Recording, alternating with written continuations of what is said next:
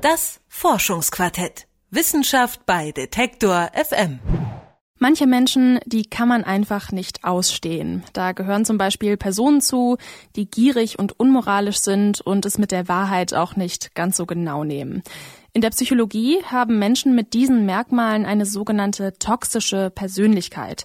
Im Privatleben kann man den Umgang mit diesen Personen vielleicht noch gut vermeiden, aber im Berufsleben ist man ihnen leider ausgeliefert. Und dort scheinen sie sogar besonders viel Erfolg zu haben.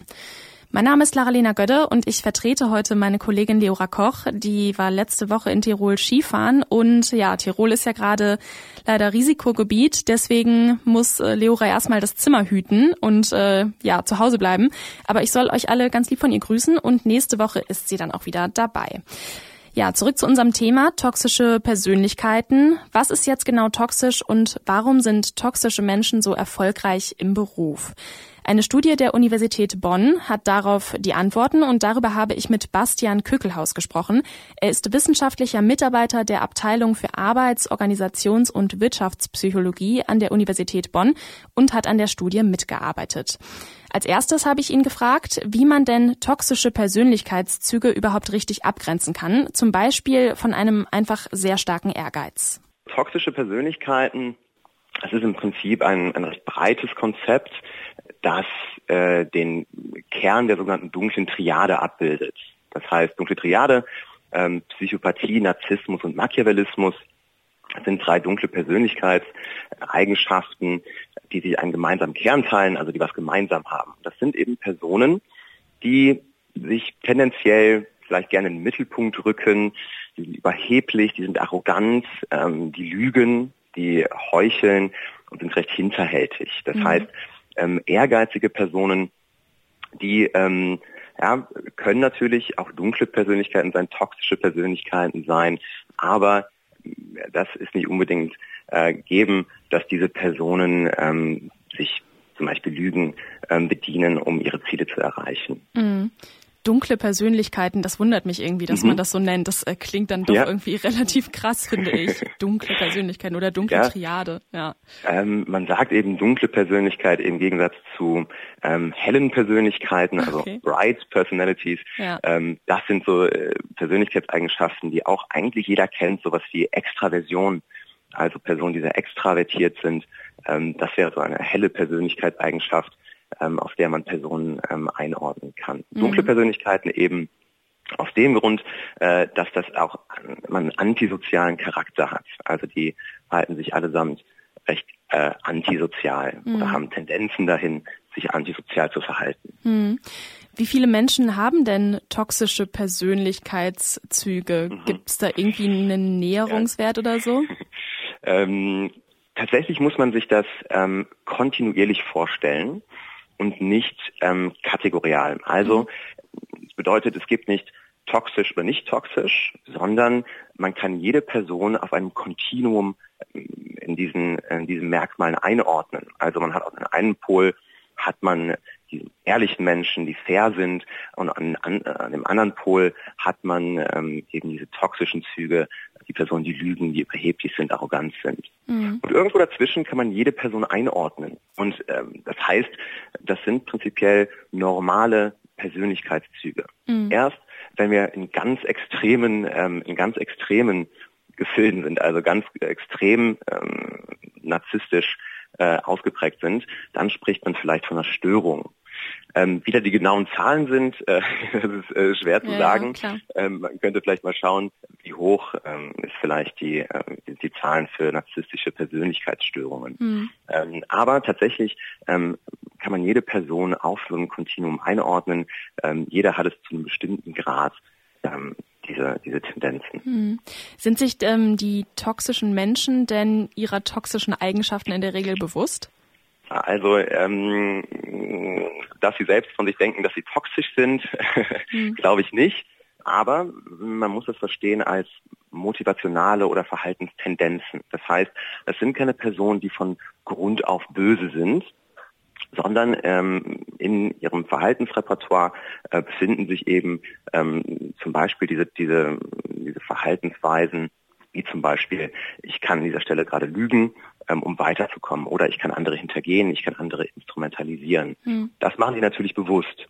Okay. Aber ähm, ob die tatsächlich wissen, äh, ja, äh, dass das vielleicht moralisch nicht in Ordnung ist, das ist äh, ja, natürlich eine, eine individuelle Geschichte, inwiefern die tatsächlich die moralischen Werte kennen und wie sie die bewerten. Mhm.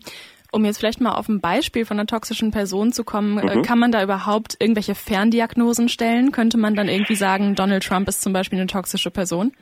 Ja, also Donald Trump zum Beispiel ist ähm, oder zeigt ähm, Verhaltensweisen, die ähm, eigentlich Bilderbuch narzisstisch sind. Das mhm. heißt, er misst sich selber einem, eine ganz spezielle Rolle zu. Er selbst ähm, ist äh, ja, erhaben, steht über Regeln. Für ihn gelten die Regeln nicht, die für ja, die Normalsterblichen gelten. Er ist prinzipiell unfehlbar.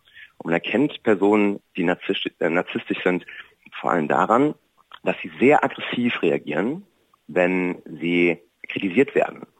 Das heißt, die kleinste Kritik, äh, man kennt das aus den Medien, mhm. die kleinste Kritik an Herrn Trump führt ihn, äh, leitet ihn dazu, dass er dann bei Twitter ähm, Wutausbrüche hat ähm, und so weiter. Mhm. Es ist natürlich schwer, ähm, aus der Ferne hinaus tatsächlich ein, eine ordentliches, zuverlässige ähm, Einschätzung abzugeben. Aber ähm, am Beispiel von Herrn Trump kann man sehen, dass sich da einige Verhaltenstendenzen zeigen, ähm, die darauf schließen lassen, äh, dass er hochnarzisstisch ist. Sie haben in Ihrer Studie geforscht, warum toxische Menschen besonders erfolgreich sind im Berufsleben. Mhm. Und als Schlüsselfaktor haben Sie die Social Skills genannt. Ganz ich, genau. Ich hätte jetzt irgendwie eher gedacht, äh, dass toxische Menschen nicht unbedingt Social Skills besitzen. Wie, ja, tatsächlich. Was, was ist das genau? Ja, also Social Skills oder äh, soziales Geschick, das ist ähm, ganz allgemein ähm, soziale Effektivität. Das heißt, äh, im Berufsleben ist es ja wichtig, dass man mit anderen interagiert, also mit anderen ähm, kommuniziert, interagiert.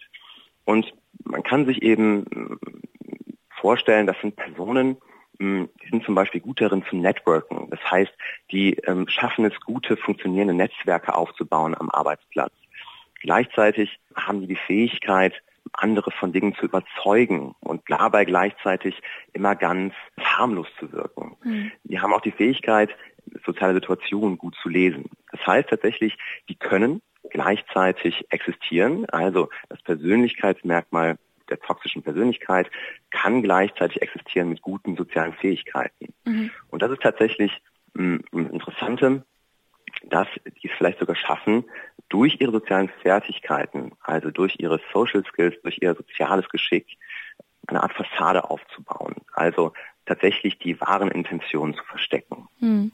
Und auch irgendwie äh, zu manipulieren? Also setzen toxische Personen ihre Social Skills quasi gezielter ein als nicht toxische Personen, um zu manipulieren? Also manipulieren allgemein im Sinne von beeinflussen, das können sozial geschickte Personen. Hm. Was natürlich dahinter steht, ähm, ja, also was man verstehen muss dabei ist, Führungskräfte müssen auch beeinflussen, ja, müssen auch leiten. Ähm, das bedeutet, äh, unbedingt Einfluss ist gar nichts Negatives, aber ähm, natürlich setzen dunkle Persönlichkeiten, ähm, wenn sie diese Fähigkeiten, die sozialen Fähigkeiten haben, natürlich gezielt dafür ein, ähm, um ihre ja, Intentionen umzusetzen. Hm. Ähm, es gibt äh, bestimmt einige Führungspersönlichkeiten mit toxischen Persönlichkeiten. Was können Mitarbeiterinnen und Mitarbeiter denn machen, um sich dagegen zu behaupten? Hm.